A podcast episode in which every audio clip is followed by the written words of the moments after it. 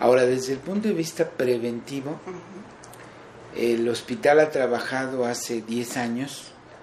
en buscar alternativas diagnósticas tempranas y ha encontrado tres alternativas diagnósticas que se eh, manejan en forma simultánea en el hospital. Una es la atención de control prenatal con enfoque de riesgo y esto implica que tempranamente se les hace un ultrasonido entre la semana 11 y 14 para buscar alteraciones morfológicas en el feto que puedan sugerir alteración. En estas pacientes se determinan unos marcadores bioquímicos que ya se están haciendo en forma experimental, pero que esperamos que en un futuro sean cotidianos, sean de rutina, y es unas proteínas específicas que se forman en la placenta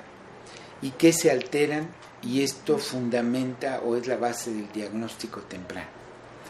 Aunado a esto se hace un ultrasonido eh, con flujometría, es decir, se mide la velocidad de flujo en la arteria uterina de la mamá y se puede calcular cómo está la resistencia en la placenta de ese feto o de esos fetos. Y podemos hacer una correlación entre los marcadores bioquímicos y los datos de la flujometría. Y un tercer aspecto que es novedoso y que somos pioneros aquí en el hospital es eh, el monitorear o el poder cuantificar con una tecnología no invasiva cómo está el aspecto de la hemodinamia materna, entendiendo por hemodinamia cómo se comporta el corazón y la circulación en los grandes y en los pequeños vasos, de tal forma que podemos predecir